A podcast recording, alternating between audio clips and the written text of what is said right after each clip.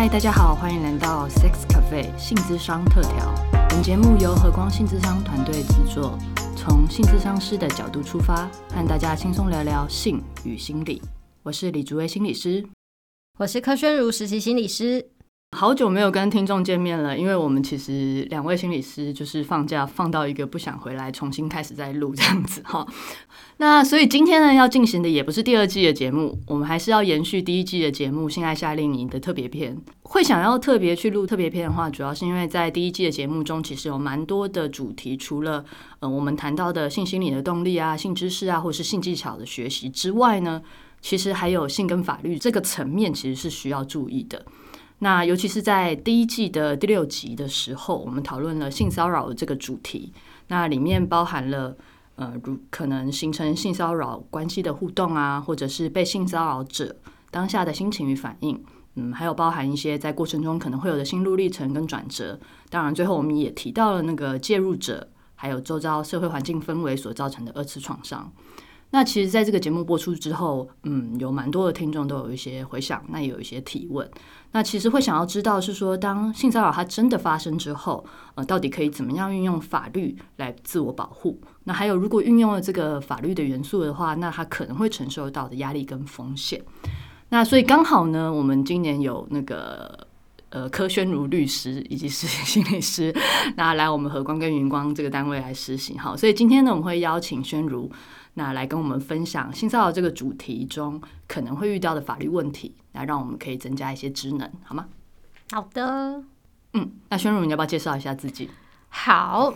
那我是柯宣如，然后我现在呢就在和光性智商专业训练中心底下的这个云光儿童与青少年性智商中心正在实习，所以目前是在心理师的实习阶段。然后我在实习心理师之前呢，其实是一名律师，所以很多人都觉得说，哦，你从一个硬邦邦的工作走到一个很柔软的工作，好像跳的蛮大的。对，那我自己之前职业了，其实呃，我一开始确实是在做硬邦。邦工作就是一开始在做一个商务律师跟刑事律师，嗯，然后我是差差不多是在。呃，前五六年的时候转到了就是赖方律师，那么是一个完全的家事所，家事案件的所，所以开始了我的柔软之路。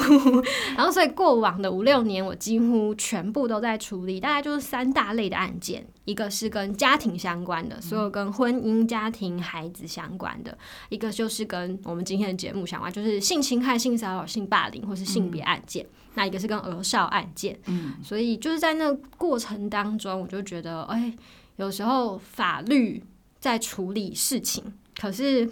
其实，在经历这些法律的人都有很多的感受，然后很多的关系，就跟性骚扰一样，就是其实很多时候最重要是他在途中经历过程的感受是什么，所以就是也想要越来越了解心理的部分，所以就想不开。再去念了一个研究所，真的真的是想不开。我们那时候觉得非常压抑，怎么会有人这么想不开？那如果对于宣如为什么这么想不开有兴趣的话，我们可以到那个和光成人的性智商中心的 FB 去看，他最近有一个新开始的专栏，有在那边分享，就是他在嗯法律与心理上面遇到种种的心情这样。但今天我们要先回到主题，不然我们可能二十分钟过后还没有谈到主题啊。这主持人超会也配 OK。好，那呃，我们就先从我们的性骚扰的主题开始。那刚刚听宣如在讲说话，其实，在实务上你已经有非常非常多处理相关案件的经验。这样，呃，我们平常其实都统称，不管我们在呃日常生活中啊，或是我们在助人工作中，其实我们可能都统称性骚扰。那简单来讲说，不管是言语的啊，或者是身体碰触的，啊，可能说个黄色笑话，或是摸人家一把啊，只要是这些比较不是双方你情我愿的这些互动，会让我们感觉到不舒服。的这些互动，我们都会统称叫做性骚扰。但虽然这样讲，可是实际在经验的感受上，就是强度啊，或者实际上造成的困扰啊，会有蛮大的差异。那尤其是可能里面还会再加入到很复杂的关系，譬如说这个人可能是我的老师，还是我的下属，还是一个陌生人等等的，那里面都有很多很多的心情需要讨论。这样，那所以我也会好奇哈，对我们来讲，在智商室中，因为不同的情境。那因为不同的行为、不同的场合，甚至于是不同的场景，会有不同的感受。我们所需要处理的心理动力其实是完全不一样的。那可以由你来告诉我们，是说，那在法律上有没有这种依照程度的差别有什么不一样呢？那如果说遇到这样的状况，我们知道求助法律的话，那我们有哪些选择？嗯，OK。其实我觉得大部分人最想知道就是说，哎、我好像被性骚扰了，那这个我到底要去看什么法？我到底是依照哪一个法？然后我现在要干嘛？就是我要是跟学校吗？还是告法院吗？然后好像依稀知道什么民事、刑事，又分不清楚。我可以简单跟大家讲一下，就是性骚扰这件事情，呃，一般来说会有三个法律是可以运用的。那这个看是你的身份跟你在什么时候受到性骚扰。那我们会说，就性平法、性工法跟性骚法。我会性功法，对，我会一一的说明，不要紧张。马上听不懂，你知？就立刻焦虑了。第一个性平法讲是校园，就是说，如果你今天是一个老师或是学生，发生在学生跟学生之间、跟老师跟学生之间的性骚扰案件，就会落到我们性平法叫呃性别平等，是不是太常讲简称？对，太已经太常简称是就是性性别平等教育法吗？是非常好，我们是这个安装性别平等教育法。那呃，它就是在处理在学校的事情。那如果在职场上，好，我们会有个叫性工法、性别工作平等法。对，那如果发生在你是呃，身为职员，你被你的上司、其他的职员，或是你被你的客户好性骚扰等等的话，我们就会使用性工法、性别工作平等法。那另外，如果我既不是在上班的时候被性骚扰，我又不是在学校，就是我搭公车啊，或者是去呃那个全联买个东西的时候，哎呦突然被模糊等等，那就是使用性骚扰法。就是性骚扰防治法。嗯哼，好，所以其实你认真去看那法条啊，三个法条里面所定义的性骚扰，它所用的文字啊字眼都很不一样。但是其实真正认定起来，其实都很相似。他讲的就会是，不管你是用明示还是暗示的方式，然后呢，刚刚主持人讲到，就是说朱伟讲到说，让人家觉得不舒服，这是件很重要的事情。从事不受别人欢迎，然后而且是带有性意味或是性别歧视的言行，就是言语或者行为，那这样就算性骚扰。所以一般来说，像我自己，呃，我自己有担任校园的性平案件的调查委员，也有担任职场的性平案件调查委员。我们可以很快速的用几个要件来判断是不是性骚扰。第一个就会是说，他这个言语跟行为有具有性的意味吗？嗯，性的因为像像什么？性意味，比如说，哎，如果说我说，哎、你好漂亮哦，这样算吗？好，这个很重要。嗯你是在什么状况，用什么语言？然后比如说我说，哎，你好漂亮哦，跟哎呦，很漂亮哦，哈、嗯 OK，那性别不，同性别讲会有差吗？一个女生讲跟一个男生讲，那你就看你的感觉。这件事情其实说什么，我们没有觉得 SOP 说，哎，只要摸头就 OK，摸肩膀就，那真的就是看每个人的身体界限、身体的自主，你两个人的关系到什么程度，以及很多时候就是做一样事情，可是你如果那个眼神上下的打量人家呀，然后用一种嗯什么的跟你说好漂亮，跟嗯好漂亮啊。嗯感觉就是不一样的，对，完全是不一样的，所以没有办，真的没有办法说。听众看不到你的表情太可惜了，是不是是应该把你录下来的。你这个表情非常的生动，立刻就有猥亵的画面出现。欢迎来这个智商中心上课，就可以看到本人。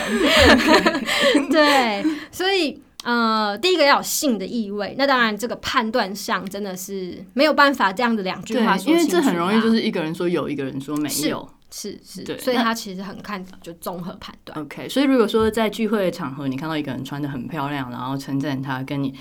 譬如说是在一个很严肃的开会的场合，然后看到女性的职员突然对她讲同样的一句话，可能造成的效果或造成不舒服的感觉可能是不一样，是像这样子的意思吗？当然，当然，而且 OK 看两个人的关系嘛。比如说我们关系很好，我随便的摸你，说不定你的也不觉得不舒服。对，可是如果我完全不熟的人，我就搭他肩，或许只是搭肩，那个人就会觉得，嗯，为什么你要碰我身体？然后你这样子摸，随便摸的肩，我跟你熟吗？你有事吗？OK。那可能其实是很不一样的。OK，但是其实蛮多人在这个程度之上，就常会想说，那是不是我想太多了，或是是不是我本身太龟毛了？但其实这样子已经符合所谓的要件。还没，还没，我们刚刚讲的是第一个要件嘛、哦原来如此啊第一个要件是要有性的意味。OK，然后第二个要件就是要不受被害人欢迎，也就是确实让我觉得不舒服。如果我觉得很舒服，那不会有性骚扰的问题。那叫调情。哎、对，或者是 是有一句话其实说的某程度有道理。一般我们常常会听到说人哎、人帅呃人帅性高潮，人丑性骚扰，对吧？其实某程度有它的道理，因为呃，只要我觉得没有不舒服，你或许不管是你长得很帅，你很温柔，还是怎么样，你做的事情没有让我不舒服，那就不是一个性骚扰啊。可是不管是什么原因，你不管是呃我我不喜欢的，我在还没有准备好，可是我、而且我不能接受之下，你贸然的对我有这个行为或举止，那我不舒服，可能就会落到性骚扰的部分。OK，所以这里面在说的是那个帅或丑，其实就在讲的是受欢迎或是不受欢迎这一个对，那每一个人不见得嘛。像比如说我自己就不见得觉得帅或丑是一个很重嗯要，有时候是一个人的态度或是一个人的嗯释放出来的感觉。嗯，对，所以每个人回到那个关系上面，对回就是你们到底有没有那样的交情可以去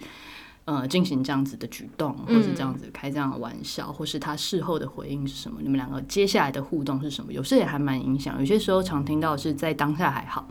但事后再想想想一下整体的互动，就觉得不舒服，这也是曾经听过的。啊，而且很长很长。大部分我觉得其实很多人，因为像我们这个年纪这一代，我们是小时候没有被 性没有受到性教育的一代，然后尤其是女性，大家都是在那种要顺从啊，然后不要得罪人啊，要有礼貌啊，然后长辈话要听这样子的概念上长大，所以其实真的大部分人在当下，很反而我真的觉得当下就。明确知道自己不舒服，并且能够表达，反而是很少数的。嗯不过，宣如，你刚刚这样讲，也让我想到我一些接个案的经验。他们会经验到的是，好像他被一个很受欢迎的，譬如说像是学长，或是长得其实很好看的学长碰触，或者是邀约之后，他其实觉得被骚扰了。可是当他跟可能是同学或朋友讲的时候，他们反而会觉得是，哎、人家看得起你，哎，你怎么会觉得就是他会来骚扰你呢？嗯，对，那人家愿意跟你接触，可能也许别人觉得说，诶，他条件那么好，他不可能会做出这种事事情。嗯所以我反而觉得好像不是什么人帅人丑之外，还有一个有些人好像会觉得人帅的人或是人美的人做什么事都都可以，就好像如果你被女生摸，你就应该要觉得，啊，是你赚到诶，你不应该觉得被骚扰。这里面好像也有一点点，不管是社会刻板印象或压力存在着。确实，我觉得这个状况很明显，所以我觉得有的时候对于性骚扰当中最难的就是你坚定并且正视自己那个不舒服的感觉，因为确实在社会的氛围上，你确实感觉到不舒服了。可是当所有人身边的人都告诉你说：“哈，会吗？这个不应该不舒服吧？哈，怎么会这样不舒服？”你真的会很动摇。所以我觉得这个是最难的事情。嗯，哎、所以我们要件讲完了吗？还没有，不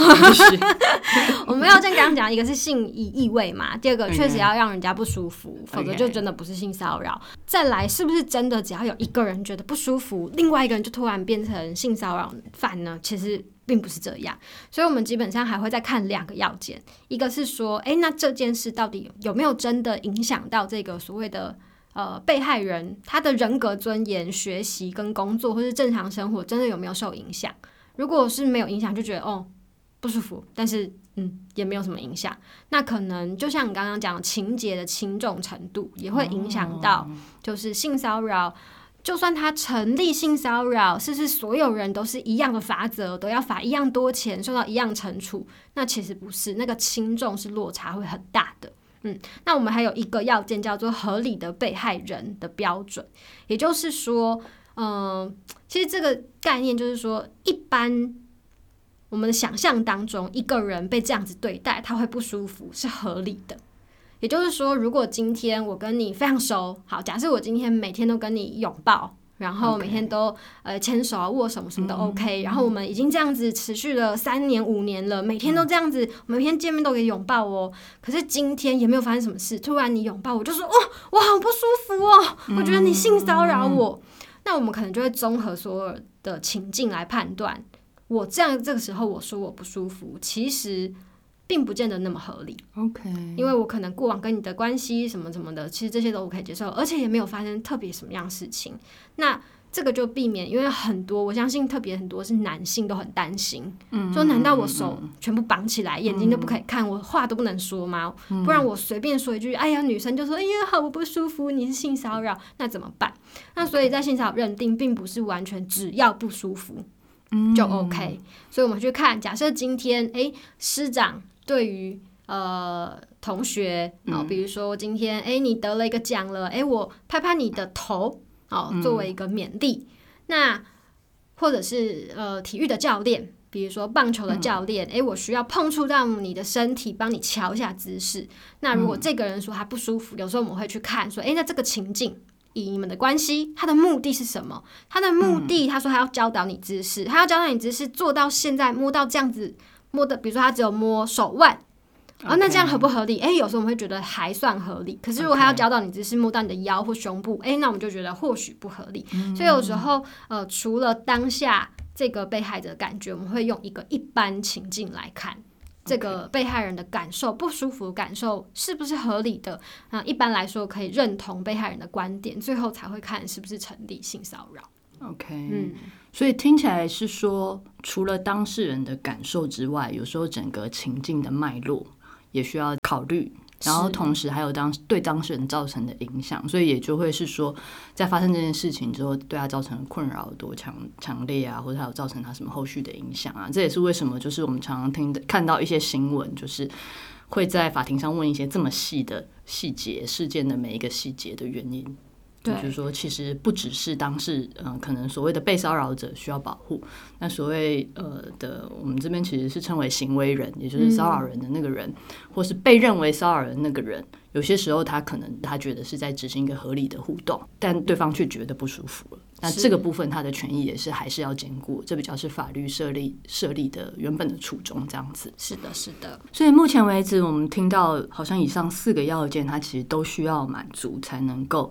成立所谓的性骚扰，那也就是说，如果你感觉到了呃不舒服，然后对方也退确实对你有一些好像性意味的表达，这样子的状态下，你去提出了申诉或是提报性骚扰防治这个法条子的时候，还是有可能会遇到到最后是不成立的状况。嗯，当然有可能，因为确实不是只要自己觉得不舒服就是性骚扰。如果只要我不舒服就就是性骚扰，那也其实也不用任何人来判断了，因为那那这件事情其实也会变得很危险。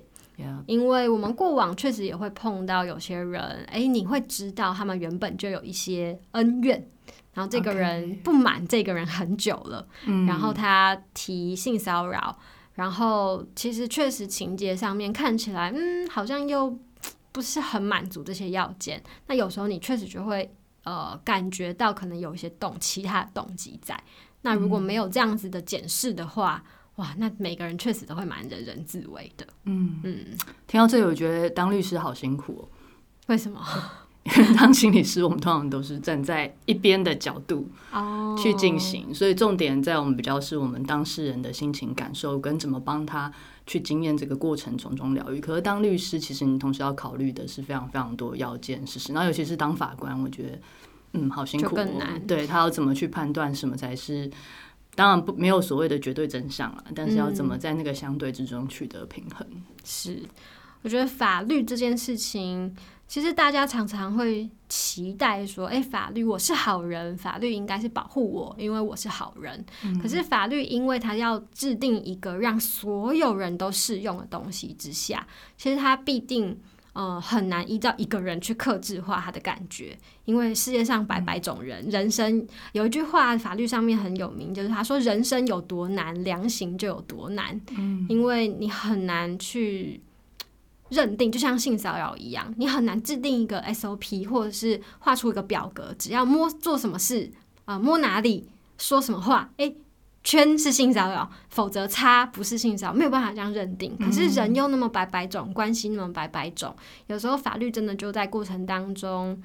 呃，某程度啦，也会违反人性的，要为了追求一点平衡或公平，